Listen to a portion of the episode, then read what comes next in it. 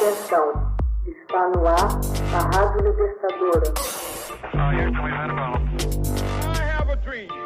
Começa agora o Hoje na História de Ópera Mundi. 1945. Morre o compositor húngaro Bela Bartok. Bela Viktor Janusz Bartok, compositor e pianista húngaro que se destacou como pesquisador da música folclórica da Europa Oriental, morre em Nova York em 26 de setembro de 1945. Bartok foi um dos fundadores da etnomusicologia, ciência que estuda a música em seu contexto cultural, ou antropologia da música. Bartok nasceu em 1881 em Nag Miklos, região situada na confluência das culturas húngara, romena e eslovaca, e tradicional foco de oposição aos Habsburgos. Sua mãe deu-lhe as primeiras aulas de piano aos 5 anos de idade. Em 1888, com a morte de seus pais, a família passou a viver em Vinogradiev, atual Ucrânia. Com 11 anos, Bartok deu seu primeiro concerto, o Allegro da sonata Waldstein, de Beethoven e sua composição O Curso do Danúbio. A família se trasladou então a Presburgo, atual Bratislava, capital da Eslováquia, onde Laszlo Erkel lhe ensinou harmonia e piano. Com 17 anos de idade, ingressa na Academia de Música. Lá conhece Zoltan Kodaly, com quem empreenderia uma recompilação da música folclórica húngara.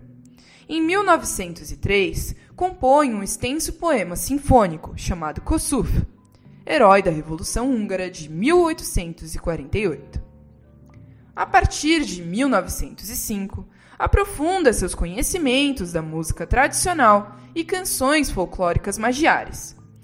Junto com Kodaly, percorre os povos da Hungria e da Romênia, recolhendo num gramofone milhares de canções fizeram o mesmo com boa parte da Europa Central e até mesmo com a Turquia. Pensava-se que a música folclórica húngara se baseava em melodias zíngaras, como as rapsódias compostas por Liszt. No entanto, Bartók descobriu que as antigas melodias húngaras se baseavam em escalas pentatônicas, a exemplo da música asiática ou siberiana. Em 1905, adota Paris por motivo do concurso Rubinstein. Afasta-se da religião e se declara um ateu profundo e sereno. Em 1916, contudo, anuncia publicamente sua conversão ao unitarismo. Em 1907, compõe três canções populares húngaras e, no ano seguinte, Quarteto para Cordas. Em 1909, casa-se com Marta Ziegler, sua aluna de 16 anos de idade. Em 1911, escreveu sua única ópera, O Castelo de Barba Azul, que só estreou em 1918, com a condição de que apagasse do programa o nome do libretista, Bela Balatz, devido às suas ideias políticas. Bartok, no entanto, se negou continuou concentrado em recolher a música folclórica da Europa Central, dos Balcãs e da Turquia. Durante a Primeira Guerra Mundial, compôs dois balés, O Príncipe de Madeira e O Mandarim Maravilhoso, duas sonatas para violino e piano, peças harmônica e estruturalmente complexas. Bartók se divorciou de Marta em 1923 e se casou com outra estudante de piano, Dita Pastori, com quem fez uma turnê pela Europa interpretando concertos para dois pianos. Em 1927 e 1928, compôs o terceiro e o quarto de cordas, considerados uns dos mais importantes da música clássica. O quinto quarteto retorna a uma linguagem harmônica mais simples. O sexto quarteto foi escrito em 1939. Entre mentes, Hitler e a Segunda Guerra Mundial iriam provocar impacto em sua vida. Bartok jamais se comprometeu com regimes fascistas. Opôs-se a Hort quando integrou a Hungria na esfera nazista. mudou de editor quando ele se afiliou ao nazismo. Pediu que sua música fosse incluída na exposição sobre a música degenerada, patrocinada pelos nazistas em Düsseldorf. Com o início da guerra, foi tentado a deixar a Hungria. Compõe então Contrastes, um de seus últimos grandes êxitos.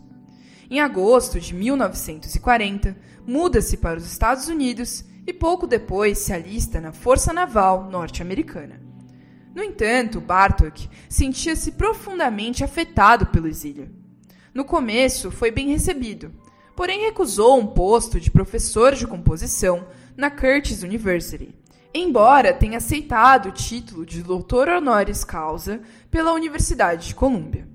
Apesar de ser celebrado como etnomusicólogo e pianista, não era reconhecido como compositor e havia pouco interesse em sua música e a crítica era severa.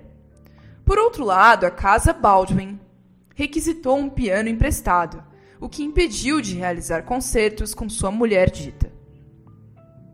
Em princípios de 1943, deu seu último concerto como intérprete, quando os primeiros sintomas de leucemia já se manifestavam.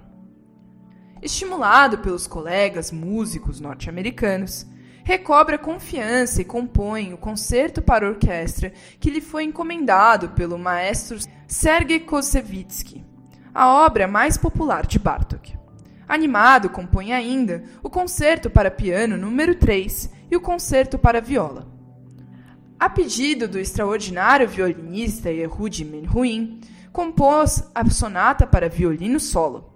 Com a libertação da Hungria, o país lhe ofereceu ser deputado. Aceitou, mesmo sabendo que não poderia assumir. Em setembro de 1945, morre em Nova York de leucemia.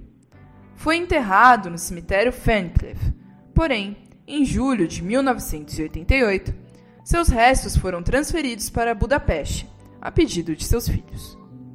A música de Bartók está baseada, em grande parte, em suas investigações sobre o folclore e poderia dividir-se em dois grandes blocos, distintos quanto à concepção, todavia complementares entre si, chegando a alternar-se, inclusive, numa mesma obra em diferentes seções. São o sistema diatônico, fundado na música folclórica, seus modos e ritmos e na escala acústica, e na escala acústica e o sistema cromático, influenciado também pelo folclore. Hoje na História é uma produção de Ópera Mundi, baseada na obra de Max Altman, com locução de Paola Orlovas e edição de José Igor. Você já fez uma assinatura solidária de Ópera Mundi? Fortaleça a imprensa independente. Acesse www.operamundi.com.br/apoio. São muitas opções. Você também pode fazer um Pix usando a chave apoie.operamundi.com.br. Obrigada!